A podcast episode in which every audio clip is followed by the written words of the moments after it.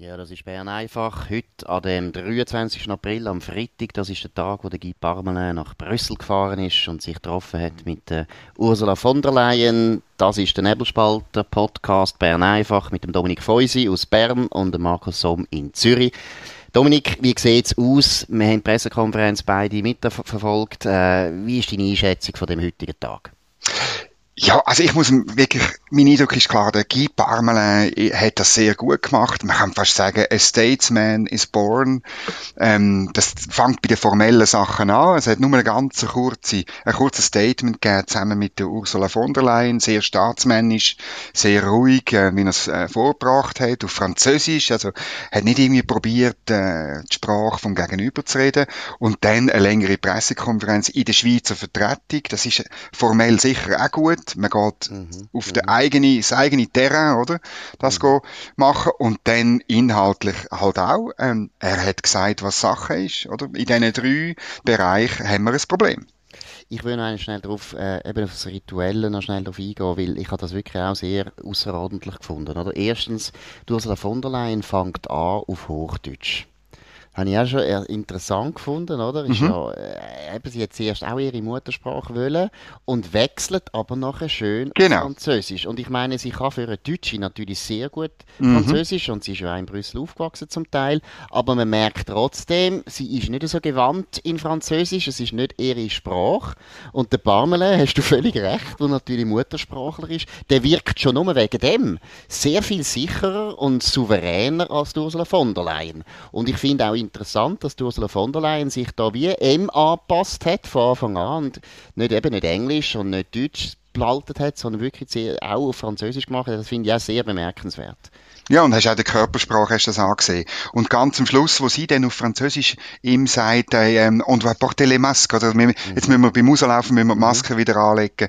Also, mhm. Äh, es ist wirklich, das ist eine sehr gut inszenierte Sache gewesen. und er hat das, man muss sagen, der Weinbauer aus dem Kanton Watt hat wirklich den Staatsmann gegeben. Und die Dame, wo ähm, Tochter ist von einem Politiker und Diplomat, mhm. ähm, äh, hat das zwar auch gut gemacht, aber man hat gesehen, wer der Staatsmann Geschäftsmann ist von diesen zwei? Ja, oder wer einfach stärker gewirkt hat. Also ich meine eben, ich finde Pamela äh, ist jetzt nicht der stärkste Bundesrat, den wir in den letzten 500 Jahren aber, also muss ich jetzt ehrlich auch sagen, da hat er unglaublich viel selbstsicherer gewirkt, als ich ihn sonst je erlebt habe. Und was ich auch sehr gut gefunden habe, jetzt auch rein vom Text her, sehr kurz, sehr mhm. klar, sehr durchaus freundschaftlich, mhm. oder? Es sind äh, enge Beziehungen, es sind kostbare Beziehungen, hat genau. er gesagt. Also sehr freundlich, da gar, man kann gar nichts sagen, aber gleichzeitig einfach klar, ja, ich bin jetzt hier die Schweiz und ihr sind da die EU. Also ich muss auch sagen, ich bin auch sehr positiv überrascht.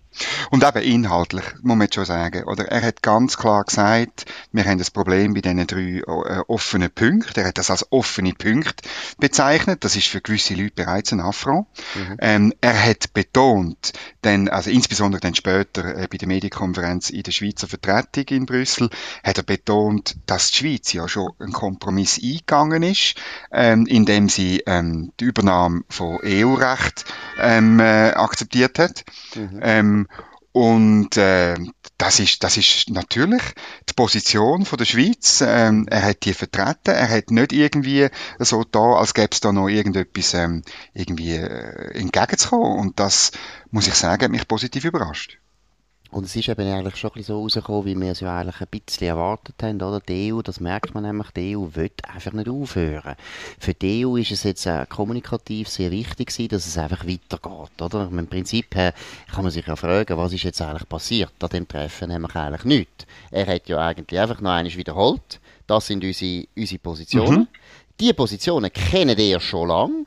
Ihr geht uns nie nicht nach, das muss man einfach mal sagen, bei diesen drei Punkten, wo man immer gesagt hat, mhm. Klärungen, mhm. wobei das Wort Klärungen ist ja schon birrenweich gewesen, weil letztlich ist klar gewesen, man hat das Entgegenkommen erwartet, es geht nicht um Klärungen, wir verstehen ja, um was es geht, sondern man hat eben gemeint, es gäbe irgendeinen Kompromiss.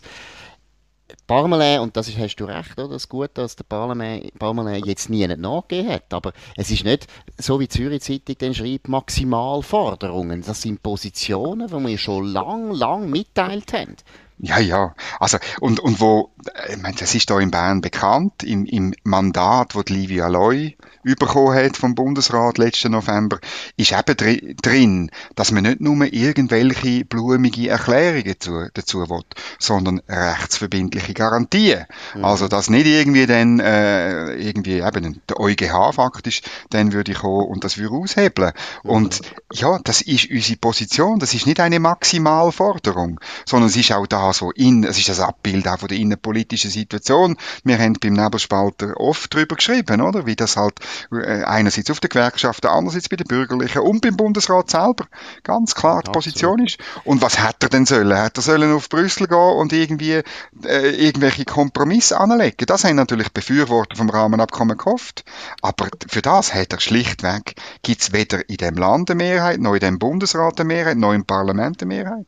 Ich glaube, man muss jetzt auch noch ein bisschen über den Bundesrat reden, eben, was passiert ist in den letzten paar Tagen. Ich glaube, wir haben gestern schon mal erwähnt, eben wegen dieser ganzen Kritik wo es gegeben hat am Bundesrat, sagt der Bundesrat fast ein bisschen zusammengeschweißt worden. Er ist aber auch zusammengeschweißt worden wegen Brüssel. Und zwar eben, weil Brüssel ja teilweise auch jetzt so ein, bisschen ein paar Unterzüge probiert hat, oder? Du, ich glaube, über das schon geredet, das mhm. Papier, das sie in der SRG gesteckt haben. Letzten Freitag, zum, genau. Zum Behaupten, wir haben da überhaupt keine, wir Schweizer sind ja so äh, eigenartige Diplomaten, wir haben da überhaupt nichts irgendwie schriftlich vorgelegt, was einfach nicht stimmt. Und ich weiß äh, als Fakt, dass vor allem das Bundesrat massiv verärgert hat, oder? Dass sie gehört haben, dass Brüssel jetzt geht behaupten, ja, also ihr Schweizer haben nicht einmal die Hausaufgaben gemacht, die haben uns nicht einmal eine klare, klare Position vermittelt, das hat Bundesrat richtig verärgert und hat auch ein bisschen dazu geführt, zu einer gewissen Verhärtung vom Bundesrat, wo man jetzt meiner Meinung nach heute an dem Freitag eben sieht. Der Pamela hat das Mandat bekommen,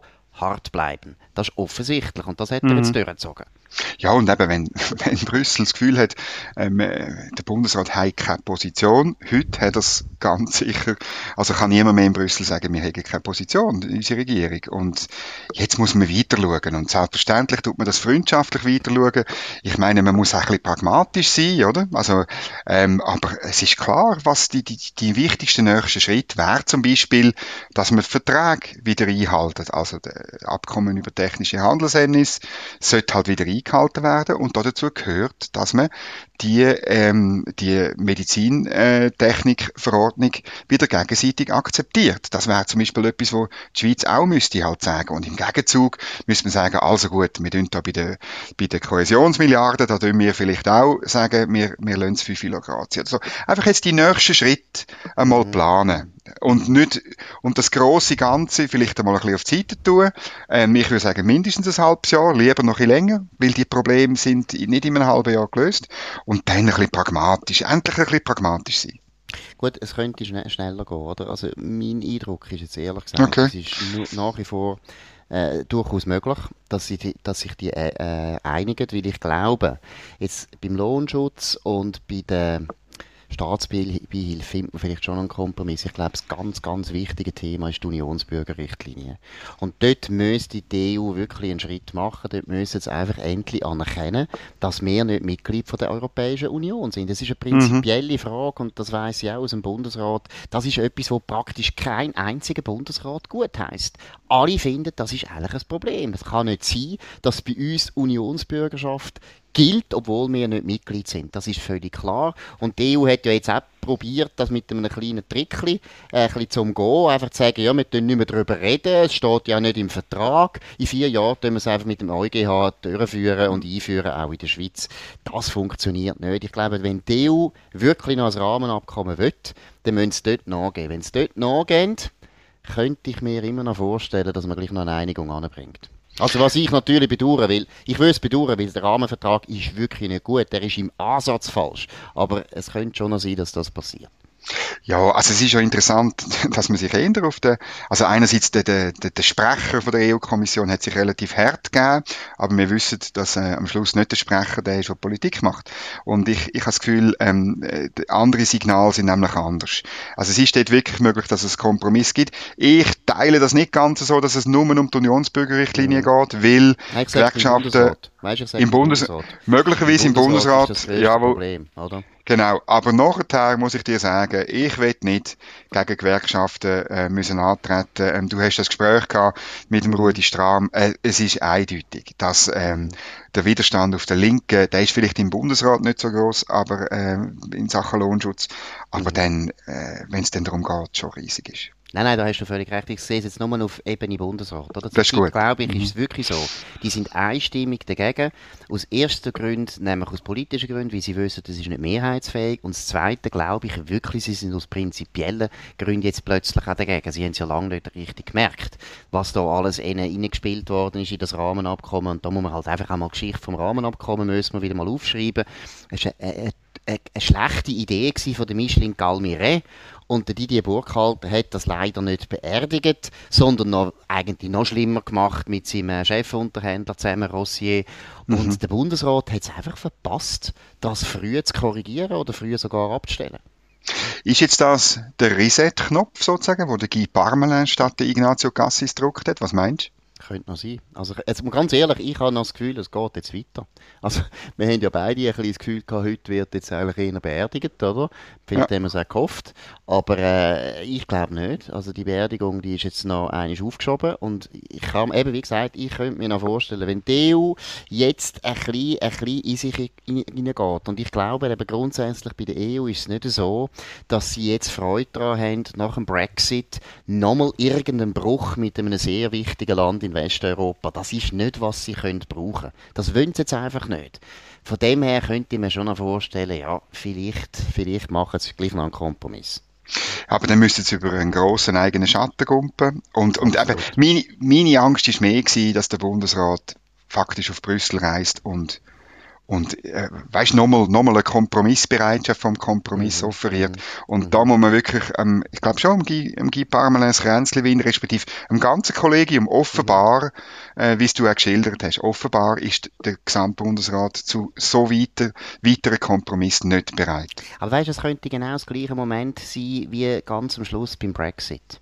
Es hat mhm. noch einen Moment gegeben, wo der Boris Johnson nachher ganz klar gesagt hat, es gibt einfach no deal. Also wenn wir jetzt nicht einig sind, mhm. dann gibt es no deal und ich mhm. könnte darauf Gift nehmen, dass es einen No-Deal gibt. Und dann haben sie es plötzlich gemerkt und dann hat die EU nämlich abschliessen Und jetzt habe ich auch das Gefühl, und deshalb ist es völlig richtig, was du sagst, der Pamela hat heute wahrscheinlich enorm viel erreicht. Er hat enorm viel erreicht, wie das erste Mal Brüssel völlig klar gesagt hat, schaut mal, das wollen wir und es gibt für uns da nichts, wo wir nachgehen können. Das sind prinzipielle Probleme, die wir haben. Und wenn ihr da mhm. nicht nachgeht, dann könnt ihr es vergessen. Ihr könnt es mhm. vergessen. So wie der No-Deal, oder? Der mhm. No-Deal kommt. Und eben deshalb glaube ich aber auch, dass es durchaus einen Erfolg könnte geben. Also, dass eben jetzt die EU genau gleich wie beim Brexit plötzlich nachgibt.